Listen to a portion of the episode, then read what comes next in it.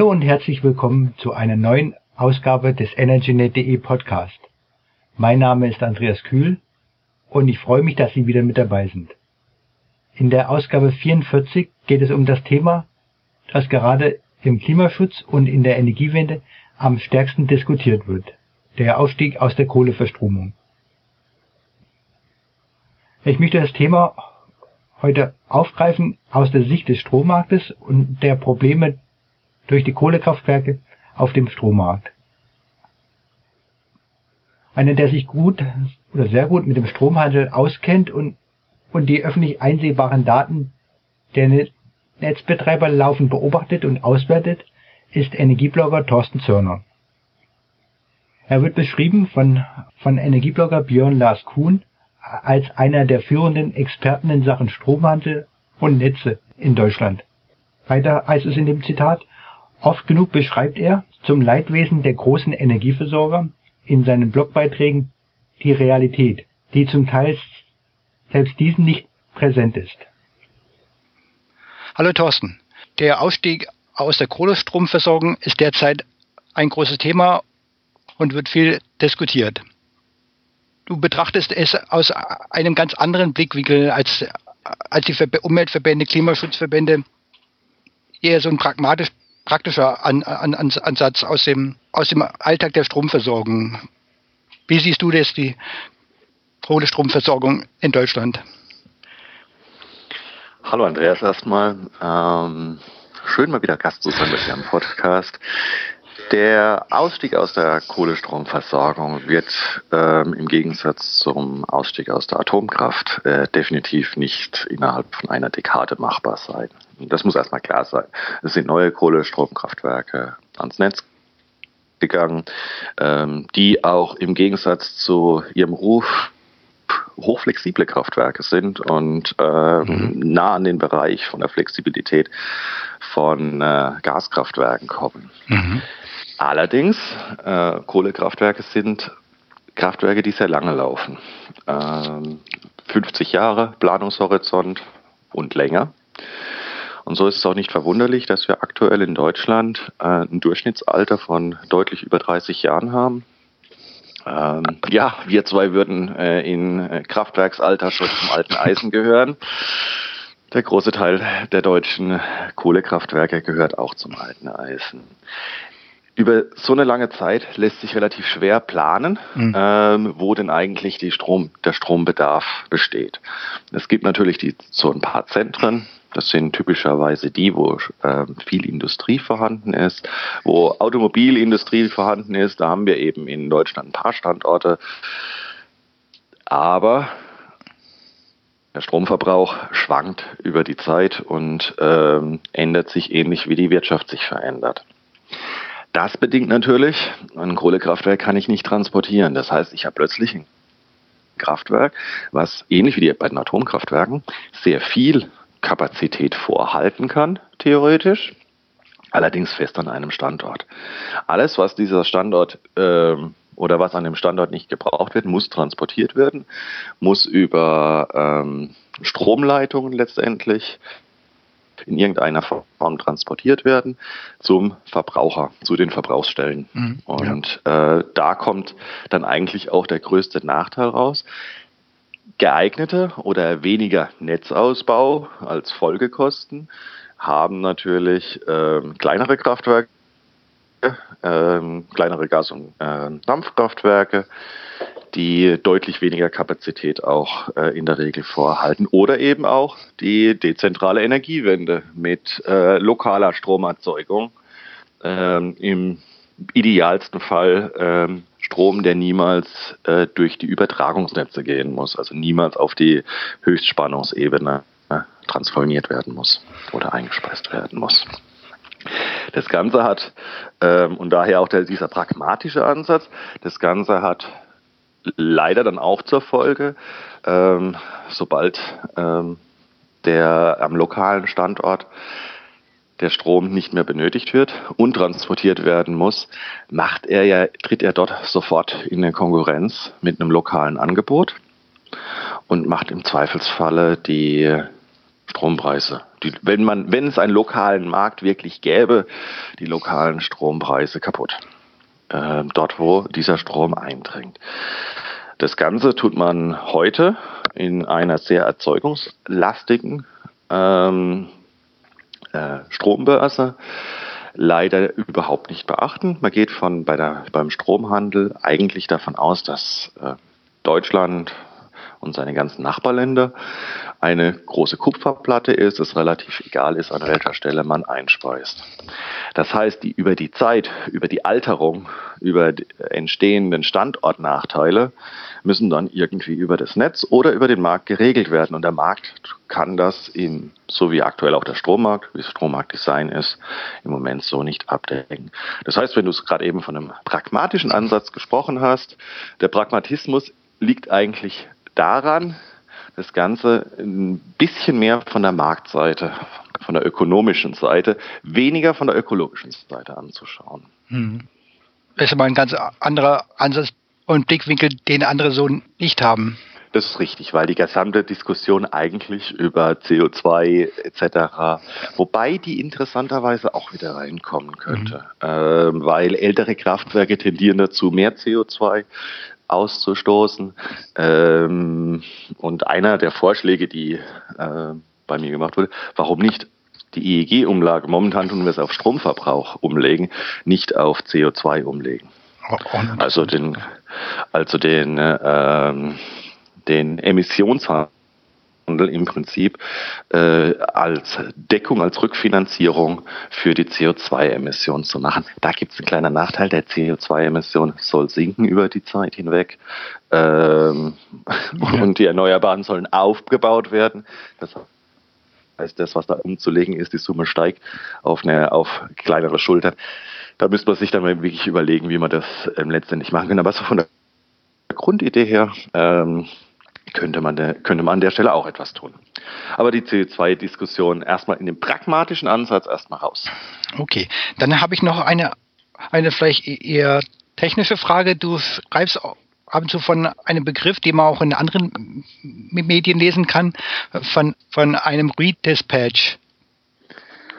Was heißt das genau? Ja? Redispatches sind, äh, steht erstmal für Umverteilung. Dispatch einmal verteilen, Redispatch umverteilen. Ähm, erstmal von wo, wo, der Wort herkommt. Bei einem Redispatch, ähm, erstmal, wer macht einen Redispatch? Das sind die Übertragungsnetzbetreiber. Ähm, und zwar äh, passiert so ein Tag bevor, äh, bevor eigentlich mit Strom geliefert wird, äh, ist der Handel abgeschlossen, mehr oder weniger. Und aus diesem Handel ergeben sich dann Fahrpläne. Wann muss welches Kraftwerk wie viel Strom liefern? Ähm, mit diesen Fahrplänen ähm, schauen sich dann die Netzbetreiber an, wie denn tatsächlich Stromleitungen vorhanden sind, um diese Strommengen zu verteilen.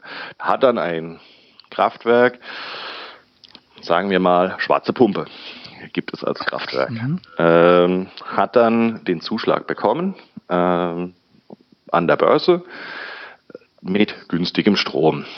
Ähm, sein gutes Recht. Jetzt schaut der äh, Netzbetreiber drauf, stellt fest, dass überhaupt nicht die Leitungskapazitäten zu denen, die da als Käufer aufgetreten sind, vorhanden sind. In diesem Fall muss es irgendwas tun, muss der Übertragungsnetzbetreiber irgendwas tun. Überlastung der Leitung geht nicht. Also geht er her und sagt, dieses Kraftwerk muss seine Erzeugung reduzieren und ein anderes Kraftwerk, was näher an der Verbrauchsstelle ist, wo der Strom wirklich benötigt okay. wird, muss seine Erzeugung erhöhen.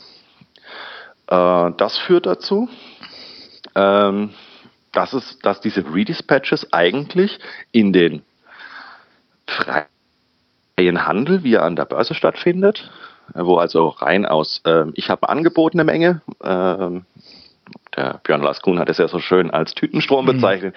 Ich habe da ein paar Stromtüten zu verkaufen, ähm, bereitgestellt wird und über den Preis dann entschieden wird, wie viel tatsächlich ähm, wer liefert also ein ganz richtig freier Markt, äh, wird dann über die Redispatches eigentlich ähm, aufgelöst. weil das wirklich eigentlich ein Markteingriff ist. Und diese Redispatches, äh, diese Umverteilung, äh, die kann man auswerten. Auf der Netztransparenzseite der vier Übertragungsnetzbetreiber, weil es eben ein Markteingriff ist, wird äh, veröffentlicht, tagesaktuell, stundenaktuell sogar, äh, welche Umverteilungen da es momentan im deutschen Stromnetz gibt. Mhm. Schaut man sich diese Umverteilungen an, ähm, dann gibt es eben Kraftwerke, die häufiger ähm, zum Zug kommen und die häufiger mal reduzieren müssen. Und genau auf dieser Basis ähm, war auch ähm, meine pragmatische Ansatz, äh, warum man aus der Braun Kohle. Also äh, reden wir erstmal über die Braunkohle, danach über die Steinkohle, warum man die Braunkohleverstromung zumindest in Teilen in Frage stellen sollte, ob sie sinnvoll ist. Generell ist es so, wenn so ein Redispatch durchgeführt wird, irgendjemand muss dafür zahlen. Mhm. Weil äh, das Kraftwerk hat, jetzt, hat einen Vertrag, ist ein Vertrag mit dem Endkunden eingegangen und darf jetzt nicht liefern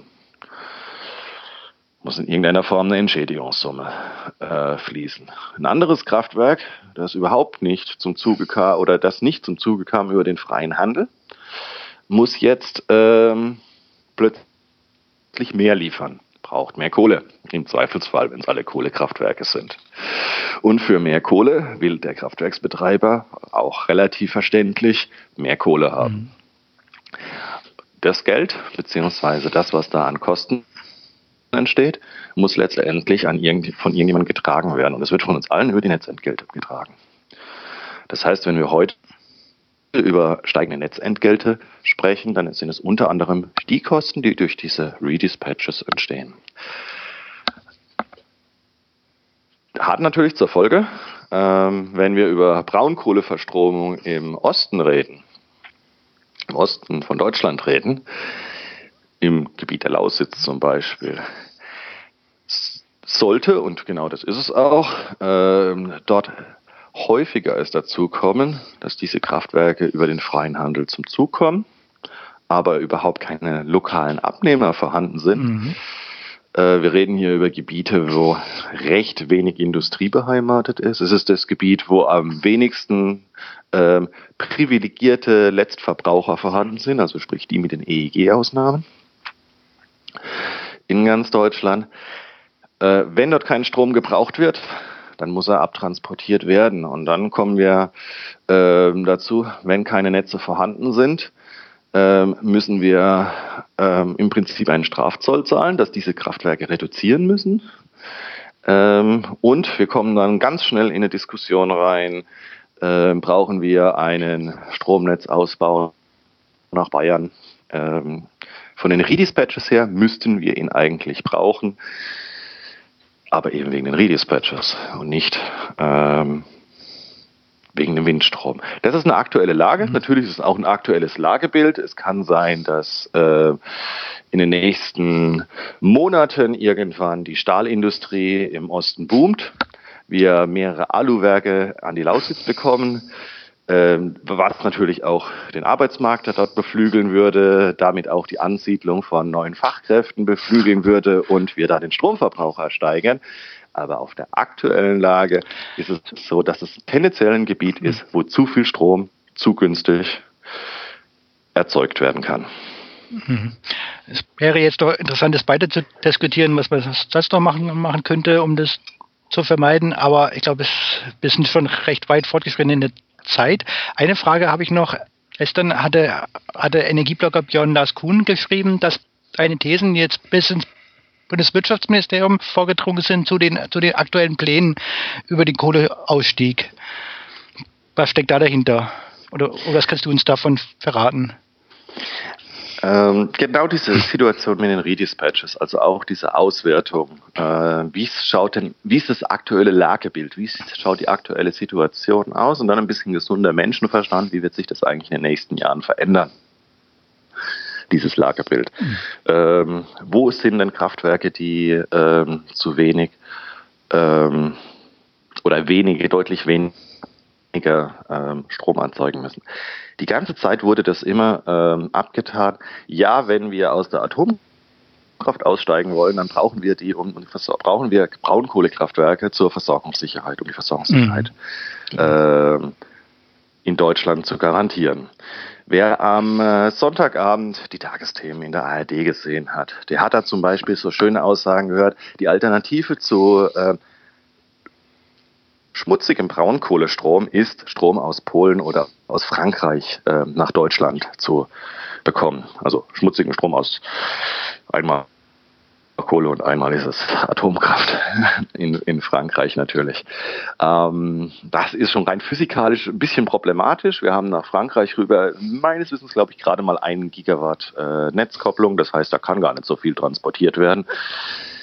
Aber es ist auch eine Augenwischerei, denn äh, die Transportleitungen sind nicht vorhanden. Und es kommt real gar nicht dazu. Der reale Fall ist halt wirklich, dass wir ähm, Gebiete haben, äh, ich nenne sie Hotspots. Vor kurzem habe ich es auch mal als Redispatch-Eier äh, mhm. bezeichnet. Äh, wir haben Hotspots, wo zu viel Strom erzeugt wird. Und das ist jetzt etwas, wo man der gesunde Menschenverstand sagt, ja, ich verstehe die Regel. Ähm, wenn wir dann plötzlich mal irgendwann zu wenig Strom hätten, dann muss der Strom daher. Tatsache ist, für diese Fälle, die sich auf wenige Stunden im Jahr beruhen, haben wir sehr gute Netzkopplung, zum Beispiel mittlerweile zu den Alpen rüber. Ähm, in den Alpen ähm, werden auch Redispatches durchgeführt, aber deutlich weniger und benutzen Speicherwasser, Pumpspeicher, äh, Pumpspeicherwerke, um äh, von den Alpen Strom wieder nach Deutschland zu transportieren. Dann sind wir auch wieder auf dieser schönen Nord-Süd-Strecke, die, die man so gerne hat.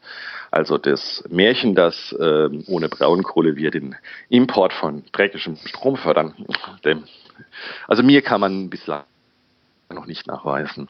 Und das ist äh, eine Argumentationsfolge, wo sich leider auch äh, auf Basis von Daten äh, belegen lässt äh, wo man auch, äh, wenn man zehn Minuten, so wie heute Podcast, Zeit hat zu erklären, nachvollziehbar machen kann. Und dieser ähm, Argumentationsfolge ist man scheinbar gefolgt, weil die auch frei ist von ähm, ideologischen Gedanken wie ich mag eine Erzeugungsart mehr oder weniger, sondern eher auf ähm, ökonomischen Füßen. Genau, das, was, was ja, was, ja, die meisten auch eher interessiert, wie jemand, der in, in der Wirtschaft tätig ist und, und sich vor solchen Argumenten, Argumenten verschließt, das ist dann auch wieder ideologisch. Kann man verstehen. Und wenn es ähm, darum geht, ähm, was ja jetzt am, glaube ich, am 3. Dezember beim ähm, Klimagipfel ähm, auch eine Rolle spielen soll, dass es dann um CO2-Ausstoß etc., dann muss ich eben auch gucken, was sind die Ursachen für ähm, erhöhten CO2-Ausstoß. Die Ursache ist, dass gerade alte Kraftwerken ein viel zu niedriges Angebot machen an einer Strombörse. Ihr wollt den freien Markt. Ihr äh, tut allerdings die externen Kosten, sprich CO2-Ausstoß, viel zu gering in, das, in eure angebotene Strommenge machen. Also hat man auch diesen, hat man auch einen Hebel, ähm, um an der Stelle ein bisschen Druck auszuüben, indem man sich einfach anguckt, wer ist es, der momentan zu viel erzeugt und wer zu viel und gibt es eine Möglichkeit, gibt es eine Stellschraube an der Stelle, ähm, Druck auf den Markt auszuüben. Mhm. Ähm, noch eine kleine Anmerkung, das was am 3. Dezember verabschiedet werden soll oder oder beschlossen werden soll von der Bundesregierung, ist einmal ein Klimaschutzaktionsplan, einmal der nationale Aktionsplan Energieeffizienz. Vielleicht findet sich ja nächste Woche jemand, der noch mit mir darüber sprechen möchte. Das wäre ganz gut. Okay. Genau, da war ich falsch. Das äh, ist der Aktionsplan, der schon äh, äh, ja, posiert, ja, ja. Kein Gipfel. ja. Okay, vielen Dank, Thorsten. Das war sehr, sehr, sehr interessant wieder mal. Ich danke dir für das Gespräch. Danke, Andreas.